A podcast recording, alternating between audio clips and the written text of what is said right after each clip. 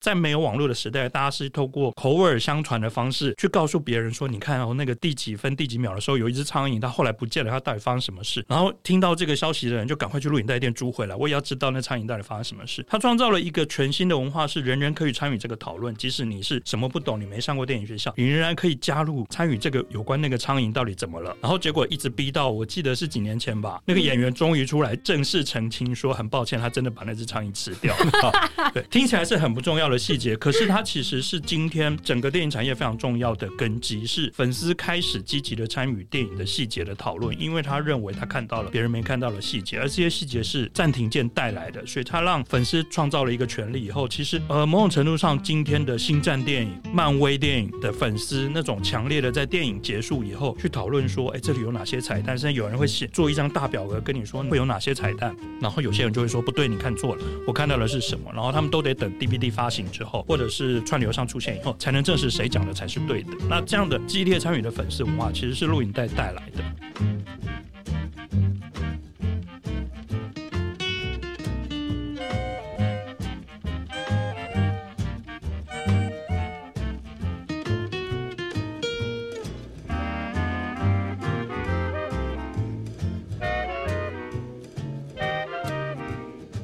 一本好书，今天如此，将来也如此，永不改变。大家好，欢迎收听《本正经》，我是洛河，我是威南。大家好，我们两个太紧张了，有点尴尬。现在在我们面前是一位电影大师，没错。嗯，该怎么介绍他呢？我觉得怎么介绍他好像都不够力，那我们就简单一点好了。在我们对面的是叶朗老师，请老师跟大家打声招呼。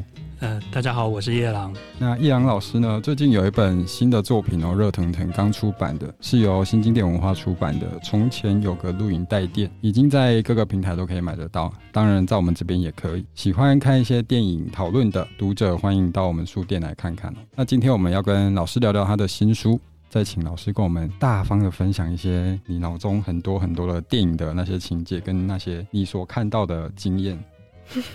那在节目之前，我可能要先跟威南说个道歉。怎么了吗？因为我今天是假借主持人的名义，其实是叶阳老师的粉丝，对，所以等下录到一半，想说，哎、欸、哎，若、欸、何怎么不见？那就是我已经拜倒在老师的知识海底下了。就是你在那个泡泡里面。对啊，把我捞回来。好好好，好，那我们接下来都直接进入主题喽。今天我们有拟定一些题目想要来请问老师，那也希望今天可以有一些不一样的激荡，可以给读者一些发想。那既然这样，我就直接来了。因为我们在看书的时候啊，这本书前面影也有提到一个在家看电影这个讨论哦。那我有想到说，如果一部电影绝对不看第二次呢？这里的绝对不看第二次，指的是只在电影院看完一次就不再看它。那我在想说，这个影视作品难道就在享受完一次之后，那我就只能一直回想它的吗？那我们现在这个现代就是在看串流或者是各种平台的时代，我们随时都可以按暂停啊，可以倒转回去把没看懂的再看一次。那我想请问一下，在家看电影这个讨论，在现在这个这么方便的时代，有传达出什么观点呢？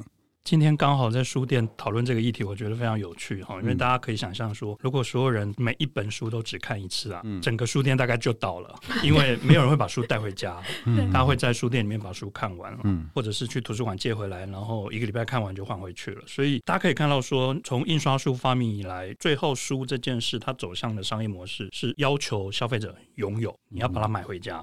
就算你只看一次，或者是我们现代人大部分的书一次都没有看完，我们还是会把它买回家。然后你看，在几百年后。当爱迪生大概在上上个世纪末，我都忘记现在是二十一世纪了。嗯，上上个世纪末发明了唱片之后，唱片的商业模式最后其实也是很快的就走向了你把它买回家，无论你听几次，然后你收藏在你家里，然后你就是花这一笔钱跟它产生一个永久的关系。可是非常微妙的是，电影从来不是，电影从被发明之后，它就是个体验。爱迪生刚刚发明的机器其实是一个好玩的机器，就是一个巨大的机器放在夜市里面，然后大家路过的时候丢个五分钱，然后后跟老板说：“哎，老板，我要看一下里面在演什么。”然后就对着那个箱子把那个片子看完，大概比如说可能两分钟就结束了。嗯，其实留声机在最开始它其实是一模一样的商业模式。爱迪生觉得这东西就是好玩，他可以重复听到，哎，乐队不在现场，可是我居然在这里重复听到了乐队当时的表演。那电影一开始选择了这个商业模式以后，非常微妙的是，在接下来的几十年，超过半世纪以上，从来没有转向过拥有，从来没有鼓励消费者拥有。那我的书里面其实有写到一段非常精彩的历史，是拥有甚至是一个犯罪。很多人因为真的很爱电影，他开始想要拥有。那那个时候拥有的媒介是胶卷，那胶卷他会把它带回家，然后收藏在家里。第一个危险是，大家可能没有印象了，胶卷其实是个非常易燃的东西，所以它很容易失火。如果你没有专业的收藏设备，然后它很容易就在你家里面烧起来。那第二个问题是，其实好莱坞片商并不希望你把它买回家，因为卖你一张票，你看一次，你把整个胶卷带回家。他非常担心你，如果你在家里一直放，然后接着放给一千个人、三千个人看，他是不是就损失了三千张票？那同样的事情其实就发生在录影带上。然后，不过这其中还有一些艺术的观点哦。我提到了那个大家今天可能都比较不熟悉，不过正好这几天上了新闻，那个昆汀·塔伦蒂诺宣布他人生的最后一部电影要拍一个影评人，这是二十世纪后半，其实在美国非常活跃的一个影评人，叫做 Pauline Kael。那 Pauline Kael 其实他有一个非常有趣的坚持，就是他认为电影只能看一次，他绝对只能看一次才去。写影评，然后如果他看第二次，他觉得这不算，因为这不是导演的原意，导演并不希望我看第二次，他很怕第二次会看到导演不希望他看到的东西，而且他当然觉得这个一次一定要是在电影院看，所以他其实是非常反录影带的。那录影带一发生，其实你可以看到很多人怎么样去反对他，然后同时录影带其实是 Sony 最早研发出来，它的规格叫做 Betamax，然后 Betamax 当时就提出了一个非常大逆不道的宣言，就是它的 slogan 叫做 Watch whenever。Whatever，你可以选择你要看什么，然后在你选择的时间点看，这个真的是革命性的事情，在过去。电影发明的七十年、八十年来，从来没有人可以自己选择时间、自己选择电影。你都是要走到电影院门口，按照他的时间表，然后按照他选择的电影来决定。所以，其实你可以想象，这个革命性就是今天 Netflix 的源头。因为 Netflix 就是上千部甚至上万部电影，把选择权交给你，你可以决定我什么时候时间看，什么时候看什么片子。同时，另外一个关键是我可以按暂停。这是对当时的消费者来说是不可思议的体验，因为电视大概在一九六零年代开始普及之后，全世界所有人的生活都必须按照电视时刻表。比如说，你们可能已经没有印象了，在我们上个世纪末的时候呢，我们要上厕所必须看电视的广告破口，而且要算一下时间，要在我有我有，我 有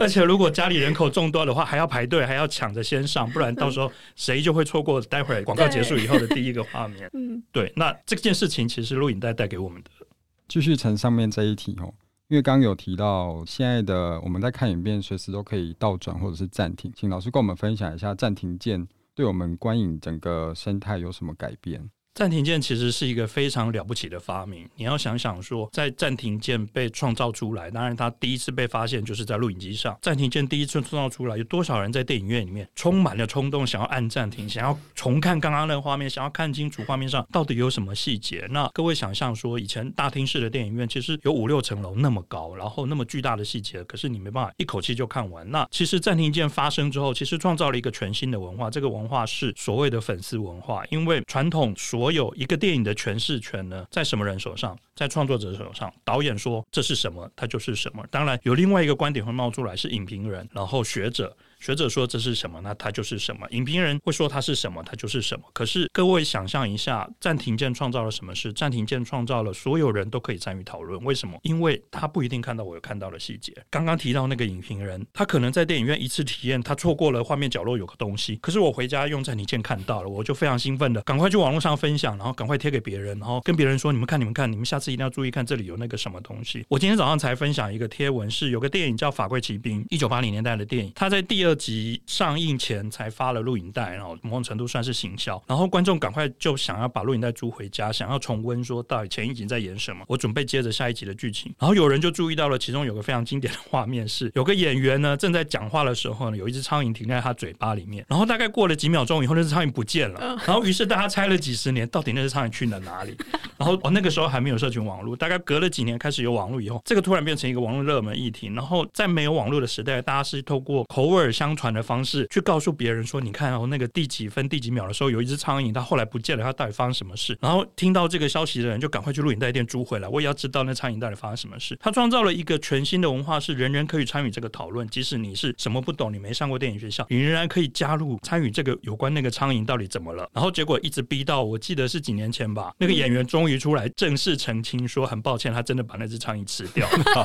对，听起来是很不重要的细节，可是它其实是今天整个电影产业非常重要的根基，是粉丝开始积极的参与电影的细节的讨论，因为他认为他看到了别人没看到的细节，而这些细节是暂停键带来的，所以他让粉丝创造了一个权利以后，其实呃某种程度上，今天的星战电影、漫威电影的粉丝那种强烈的在电影结束以后去讨论说，哎，这里有哪些彩蛋，甚至有人会写做一张大表格跟你说会有哪些彩蛋。然后有些人就会说不对，你看错了，我看到的是什么？然后他们都得等 DVD 发行之后，或者是串流上出现以后，才能证实谁讲的才是对的。那这样的激烈参与的粉丝文化，其实是录影带带来的。那我觉得另外一个非常重要的事情是，观众的行为被改变了，可是创作者的行为其实也被改变了。呃，正好我们刚刚提到了昆汀塔伦提诺，昆汀塔伦是一个非常关键性的人物，因为他是录影带美学创造出来的第一个创作者。那理由是什么？理由是昆汀塔伦从来没有念过电影学校，他的电影学校就是录影带店。他因为爱看录影带，甚至去录影带店打工。然后他在录影带店吸收了各种其实在美国的电影院并不会出现的电影，比如说香港的邵氏武侠片，比如说香港的黑帮电影，比如说意大利式西部片啊。不过意大利式西部片在美国其实还蛮受欢迎的，但是他也看了非常多日本的时代剧、黑泽明的电影。而这些在电影院不会上映的电影，很容易透过录影带渗透进不同的国家。那理由是因为发行的成本非常低，那经常其实是为了满足移民。比如说，为什么在美国的录影带店会租得到邵氏武侠片？是因为在美国就是有非常多华人移民，而这些华人移民需要看到一些他们电视上看不到的，属于讲华语，然后他们听得懂，他们文化上可以认同的这样的破口，其实创造。到的是一个新的录影带的新的文化观点，比如说昆汀塔伦提诺，大家仔细回想一下《追杀比尔》，你可以看到香港黑帮电影、日本时代剧、意大利式西部片、邵氏武侠片的各种根源，而这些根源是一般的电影学校创造不出来的，而是录影带店创造出来，教出了这个属于录影带时代的第一个大师。所以，其实录影带对于创作者而言，也产生了全新的美学观点。我觉得暂停跟倒转本身是个蛮好玩的议题哦，可是当然时代不太一样，然后意义也不太一样。而且我们现在看的电影资源应该比较多，那可能议题也更多元。所以如果电影只能一次看完，那如果看不懂怎么办？就就像我这种会一直倒转，我会想要把它逐步的看清楚，再继续看下去。对啊，真的像我自己《银翼杀手》，我这辈子至少看过五六十次了，五六十太多了。好，那关于案件呢？我这边还有一个小问题，就是我曾经看过的成人影片中，大部分是我哥的片单。就是我一直不太了解，说为什么这样子的影片模式会是一个主流，就是很无聊啊，完全没有剧情呢，就是。没有剧情的动作片，对。那其实，在书上有提到说，有一个案件的诞生，让成人影片有了一个转型。那可以请叶老师分享一下吗？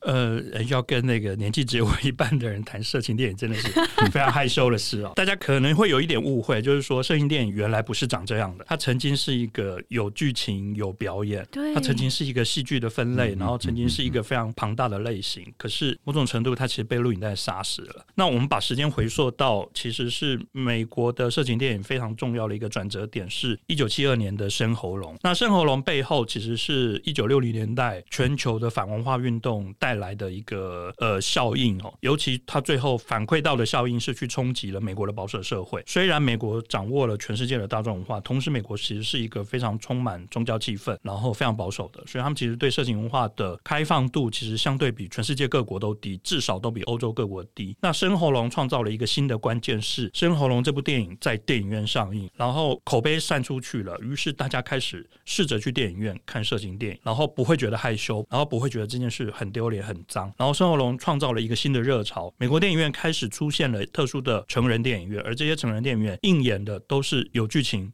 有表演的色情电影，而创造了大概一九七零年代左右，是大概美国色情电影跟成人电影院最红的时代。差不多时间，一九六零年代，日本其实也发生了一个非常重大的文化运动，是呃叫做粉红映画。那粉红映画其实是两家日本的片厂，一个叫日活，另外一家叫东宝，他们其实开创了这个新的类型。那某种程度，你可以把它归类叫做软色情，就是它相对的色情的尺度比较保守一点，比较多了文的戏，然后同时呢，它当然会有比较多感情的陈述，然后在色情的尺度上稍微收敛了一点，然后再摸索日本社会对这样的类型的接受度，结果果然打中了，然后粉红映画很快的成为日本电影的一个非常重大的类型，然后在一九六零年代、七年代非常的红。可是接下来被日本人杀死了，为什么呢？一九七五年前后，Sony 研发了新的录影带格式叫 Betamax，然后随后同样也是日本的厂商研发出了后来更知名的 VHS 这个规格。那这两种录影带很快的就杀死了色情电影。那理由是什么？其实理由就是我们刚提到的暂停键，因为有了暂停，有了快转，然后观众再没有耐性去看色情电影里面的剧情，然后大家很快的就会快转到最后的高潮，然后大家都知道最后高潮是什么，然后高潮看完以后，这个电影就结束了。而且色情录影带其实有另外一个非常重大的影响是什么？它对消费者是有更大的吸引力，是因为它的观赏的环境更隐私，你不必再去成人电影院。对，因为其实你知道那一群去成人电影院看电影的美国人，其实是有一定的社会压力的，很害怕说被别人认出来，然后要戴帽子、戴口罩，然后偷偷的躲进去看成人电影。然后，可是等到一九八零年代中，这个时候有一个关键是录影机开始变得比较便宜了，它价格大概降到比如说四五百块美金就买得到，原来刚上市的时候是一千多块美金，所以价格慢慢的掉到足够便宜之后，很多人的家庭开始可以买第二台录影机。这第二台录影机非常重要，为什么？因为第一台录影机一定得放客厅，第二台录影机。机就可以放在比较隐私、可以用来看色情录影带的房间里头，而第二台录影机基本上摧毁了整个成人电影院的产业链，同时也摧毁了日本的粉红映画，因为大家开始能够看尺度更高、然后更开放的色情影片，所以某种程度，接下来整个色情工业几乎被录影带推倒了。当然，所谓的推倒是创造了新的类型，是没有情节，甚至不需要表演，任何人只要你敢在摄影机前面。对，脱衣服，没错。好，你就可以，你就可以变成色情片的主角。所以，另外一个职业消失了，就是从录影带问世之后，再也没有出过色情明星，因为。你再也不需要表演的能力，而你只需要脱衣服，而脱衣服观众会腻，所以没有所谓你演二十部电影大家都看，因为那如果没有表演，其实很快的大家就会腻，所以它就是不断的更换，不断的更换。不过很有趣的事情是，今天更普及的另外一种类型是素人色情。这两年，尤其在疫情期间，其实快速的发展。那疫情期间，当然因为大家知道，COVID-19 期间其实对色情业的影响是什么？因为色情业，好莱坞还可以照常拍片，色情业更难。因为为什么？他没办法戴口罩，而且他也没办法保持社交距离，它就是一个无法在 COVID-19 期间完全运作的产业。所以，色情产业在停止运作的这三年，大家可以看到素人色情崛起了，然后非常多的网站，然后大家看到非常多的素人。我必须提醒大家，素人色情其实是源自录影带。那理由是因为一九八零年代，呃，Sony 其实又推出了另外一个划时代的产品是什么？呃，它叫做 Camcorder，这个名词大家很陌生，但是我们小时候有看过。它是一个巨大的摄影机，然后它的特殊的地方是在于它的储存媒介是用一般的录影带，也就是说，你把一般的空白录影带塞进去，你就可以开始拍片。不过，它真正划时代的功能是，它可以帮你自动对焦。这个事情现在大家手边的 iPhone 都办得到，可是大家记得，以前拍电影要有一个人专门对焦，他那边调老。半天，然后最后如果隔天冲出来，如果焦距没对到，这个人隔天就失业了。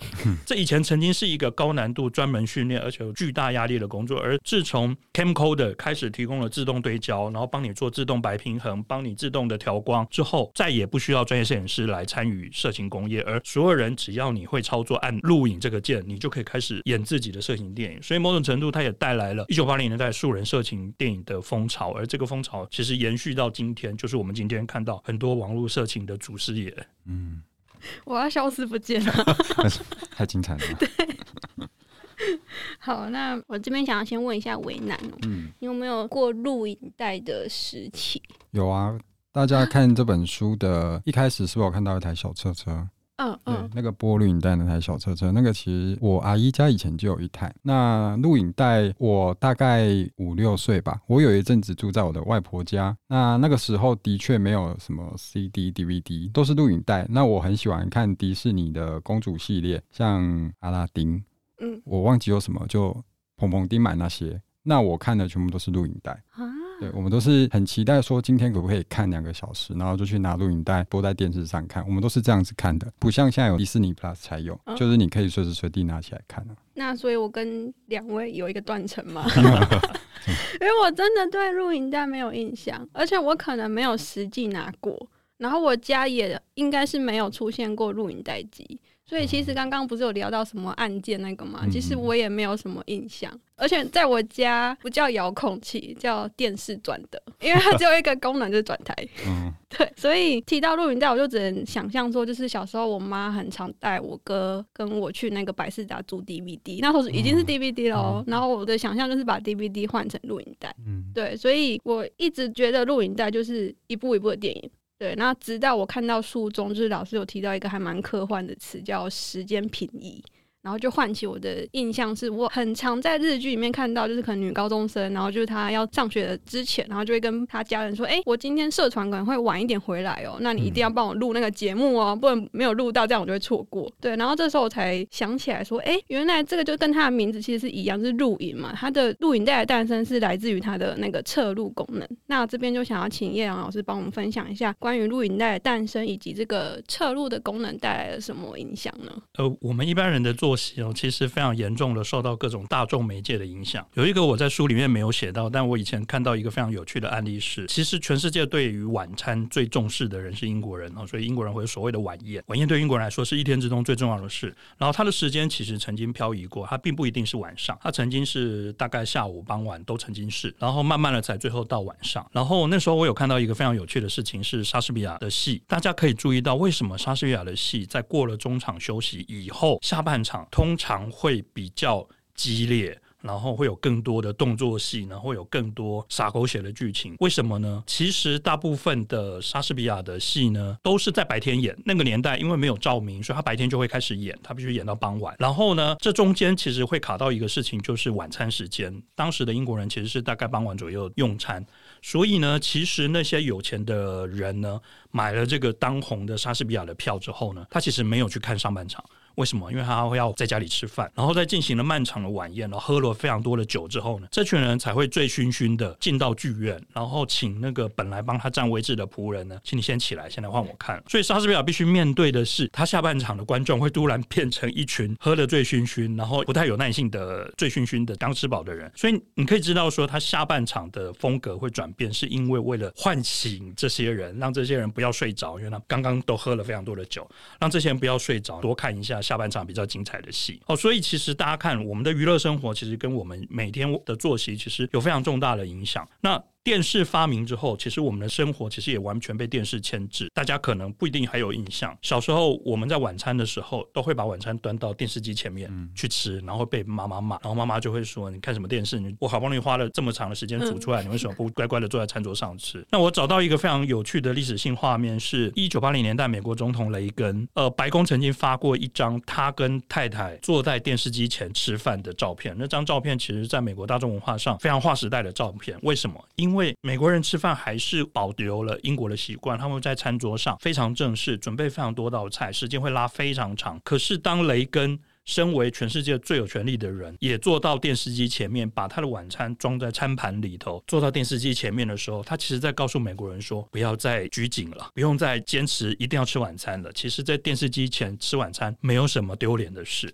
那这个事情其实后来被录影带改变了，因为从此以后你可以专心吃饭了，因为你可以把它录下来，你可以选择你喜欢的时间看。哦，这两天还有个非常有趣的新闻是，我们其实配合串流也改变了我们的收视习惯。哈，为什么呢？这一年来串流砍节目砍得非常凶，很多节目其实演完第一季就没有第二季了。所以这两天就有个报道说，新的民调显示啊，观众开始不在第一时间追剧。为什么？他担心说这个剧万一被砍了，我是不是浪费时间了？所以呢，他们也开始等着你全部演完我再追。那相对的，其其实在当年录影带时代，其实就是大家也可以等节目演完了。我再来看，然后我用录影带看，然后录影带看有什么好处呢？你就可以跳过广告，你可以跟一口气非常顺畅的，就跟我们现在在看 Netflix 一口气看完整季节目一样，可以非常畅快的看完。其实它改变了大家的生活作息，改变了大家的观影习惯，而其中有一个重大的关键人物是什么？关键人物大家一定没有办法想象哦，而 Star Trek 星际争霸战。星际争霸战的粉丝，其实对于这种录影带带来的力量呢，其实扮演了非常重大的作用。可能应该也没有写进书里面，但我找到一个非常有趣的案例是什么？星际争霸战大概演了几季之后，收视率不好，被电视台砍了。所以一个几十年前，在五十年前就被砍的剧，为什么到今天仍然会有这么大的影响力呢？因为他的粉丝电视上看不到了，于是呢，大家就开始用录影带来收集，因为他还会在 local 地方的电视台重播，然后大家就会用录影机把它录下来，然后你录到这一集，他录到。这一集，然后呢，我就找到我找到那个当时有一点像是交友杂志，大家就会去投稿说：“大家好，我是某某某，我住在哪里？然后我的联络方式是什么？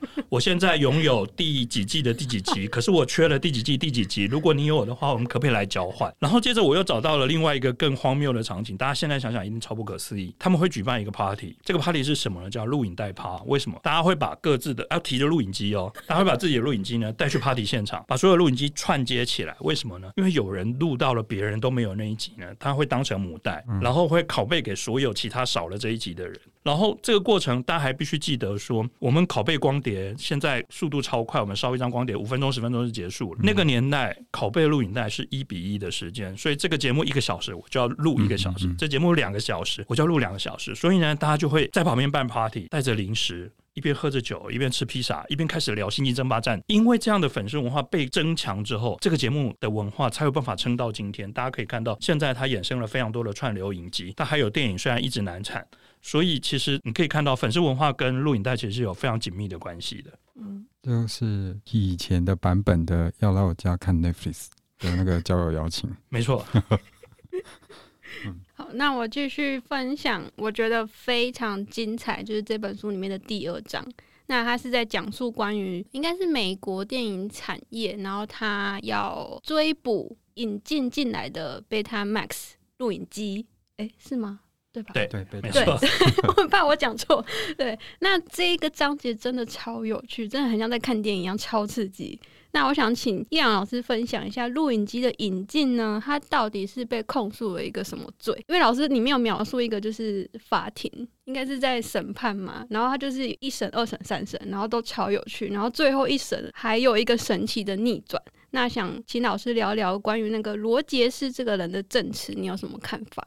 呃，我先提醒大家去想象一下哈，大家看看唱片业为什么没有看到有人在出租唱片？那可是却有录影带在出租。但是当然有一个特殊事是书其实也有出租，但是录影带其实是整个出租产业最大的一个项目，而其他的媒介上我们很少看到出租这个商业模式。为什么唱片没有出租呢？因为唱片公司的手脚非常快。我找到一个历史，可是我不知道为什么后来再也找不到那个史料。我找到一个历史是全世界第一家出租唱片的店，好像开在东京的哪个？街头是个大学生开的，他就是很喜欢 CD，然后买了超多 CD。他想要跟别人分享 CD，他就想，那我来租给别人好了，因为他可能平常就会借 CD 给同学听，他就觉得那我来租给别人好了。这家店马上立刻被告，而且是从远从美国来的唱片公司立刻上法院提告，因为他们知道一件事，绝对不能容许 CD 出租这件事永远存在，因为一旦 CD 出租永远存在，大家就会开始减少买 CD 的量。各位想象一下，你此生有买过多少张 CD？你回家以后其实只听了一次，你就再也没有拿出来。而且你觉得超后悔，你觉得看我早知道它这么难听，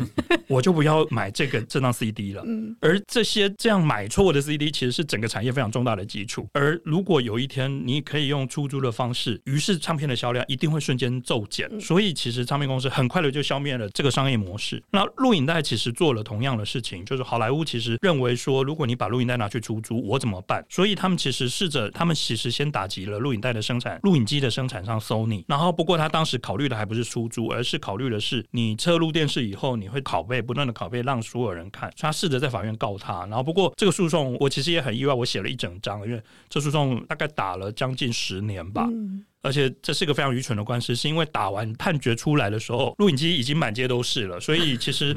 对原告来说，这个诉讼费完全是白花。那当然，他曾经以为他会赢，然后最后关键，其实我非常有趣的是，我找到了当时美国大法官，因为一路告到最高法院，美国大法官在他们原来的判决的草稿里头，本来想要判 Sony 败诉，也就是认定说 Sony 所生产的录影机其实是一个盗版工具，所以它是个犯罪工具，它应该要被禁止。但是呢，最后突然间一个大逆转，突然法官被说服了，他觉得不对啊，这是正当的使用啊。其实著作权法有一个观念叫做合合理使用，他认为你拥有了什么东西之后，接下来你有有些范围的使用它其实算是合理。比如说，其实书也是你自己买下了这本书，你如果拷贝其中的两三页作为你研究做笔记之用，其实它是合法的。我们法律并没有禁止说你一页都不能拷贝。所以其实当时法院最后采取了这个见解，就是说，其实你回来自己侧录电视节目，你便又要盈利，你只是自己看，他认为这是合理使用。所以最后在结局的时候大逆转，判决了索尼胜诉了。刚刚有提到的，就是其实这是受到一个美国非常有名的电视主持人罗杰斯，他去法院作证，应该是索尼的律师去找他去法院作证，他讲了一个非常有趣的话。嗯，其实某种程度他也对应了整个录影带的革命。他说，其实他觉得录影带其实就是一个让你控制自己的时间、控制自己的生活的方式，而他认为本来每个人都应该当自己的主人，所以你本来就应该有权利选择自己什么时候要看。所以最后录影机因此活下来了，没有被禁止。大家要记得这件事有多关键哦！拷贝这件事呢，如果如果被非法化，可能影响非常重大。因为我们今天因为这个判决的时候还没有所谓的 Internet，我们今天在 Internet 上做的每一件事，它都可能涉及拷贝。所以一旦如果美国法院禁止了拷贝这件事，而拷贝很快的禁令延伸到其他媒介上，我们今天生活中很多事都不可能。为什么？比如说我举例，我在手机上看我拍的小猫小狗的影片，然后我想要分享给家人看，我 AirPlay 上去我的电视不行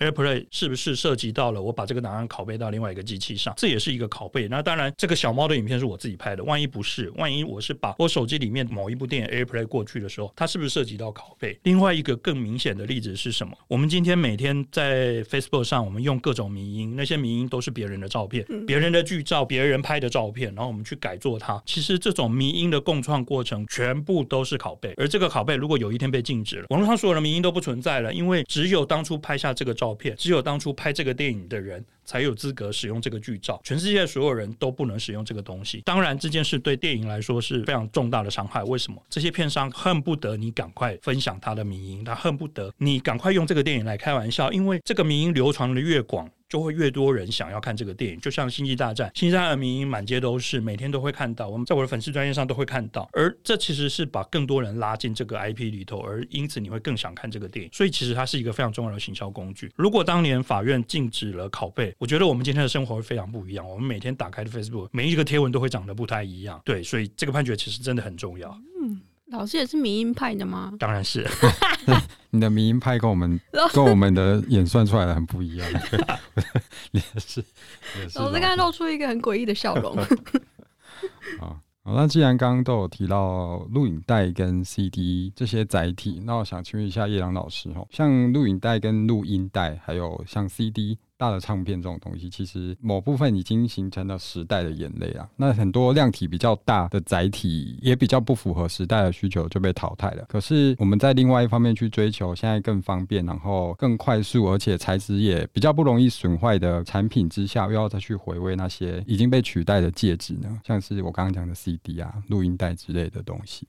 呃，我因为写这个这个题目啊，我认识了一个超级有趣的社群。他们是一群年轻人，他们在收集录音带。我看一下他们的年纪，他们多半其实在 录音带年代之后才出生的时期。然后他们可能此生没有真正拥有过一卷全新的录音带，可是他们却花高价在网络上收集这些录音带。然后他们认为这些声音是不一样的。然后当然还有它非常珍贵的是，它的这种磁带的媒介有一个特殊性，是它会有非常高的损耗。它每一次听都会不一样。其实它每一次都在做讯号衰减。然后它跟我们听到。CD 每一次都非常干净的声音是完全不一样的。不过我必须回头讲哦，大家必须记得一件事：唱片的消费者是没有办法用理性解释的。这件事就是黑胶文艺复兴的根源。当然，你也不得不说，那是因为这些消费者买唱片已经买超过一百年了，跟电影不一样。我们什么时候开始买电影？我们大概一九八零年代，因为有录影带上市，我们才开始收藏电影。可是唱片的消费者，他们已经收藏电影一百年，所以他们不是随便可以糊弄的。我可以举一个非常有趣的例子：百事达在最好的年代，他手上超多现金，他就在想，那我除了租录影带，我可不可以做别的事？于是他开始想开唱片行，他找了非常有名的唱片公司，叫维京唱片，就英国的唱片公司。他找了维京唱片公司合资，开了一个新的连锁店，叫做百事达唱片行。这家唱片行大概几年内就倒了，为什么呢？百事达之所以打败所有的录影带店，然后成为全世界最大的录影带店，是因为它统一的所有的服务流程，然后标准化的规格，包含店内的装潢，走道非常宽敞，然后它的工作人员非常有礼貌，然后它的店面非常明亮，然后颜色非常一致，其实就是现代我们看到 Seven Eleven 这种便利商店走的模式，就是我用统一的形象，然后标准化的服务来说服消费者说这个比较好。对不起，这一招唱片的消费者不买单，他们才没有那么浓与糊浓。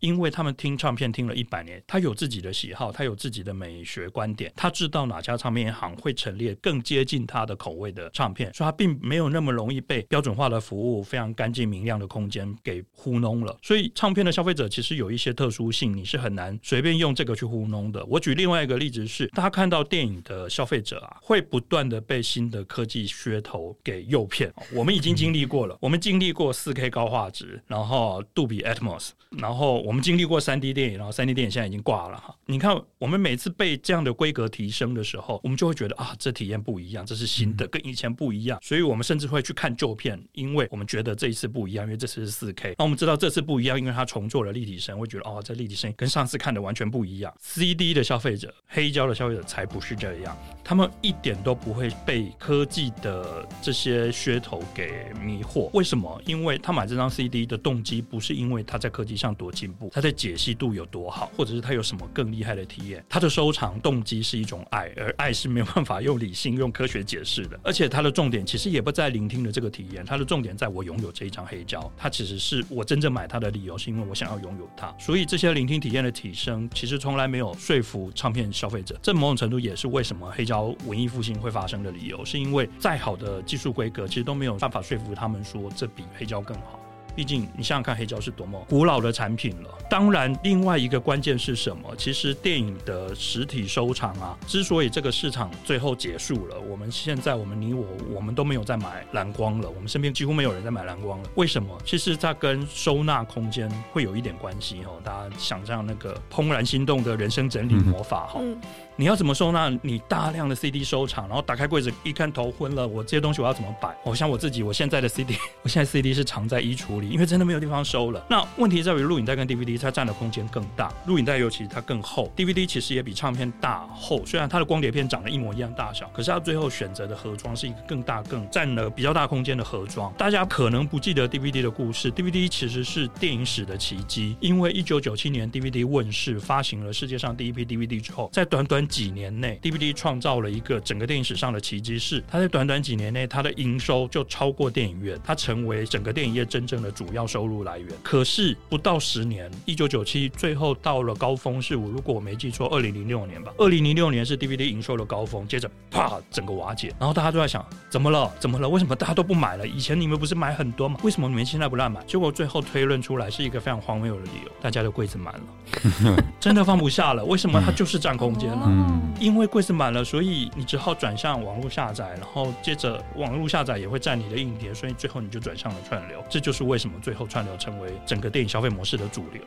所以老师，刚刚你的意思是说，像那些 CD 收藏家或者是录音带收藏家，他们其实根本没有想要去追求那种更高品质的聆听空间跟音质，又甚至在我自己的理解下，我甚至也觉得我不是要回忆那个年代的东西了，那只是我对这一块唱片的一个执着而已，只是这样子。我觉得这好像稍微可以套用在。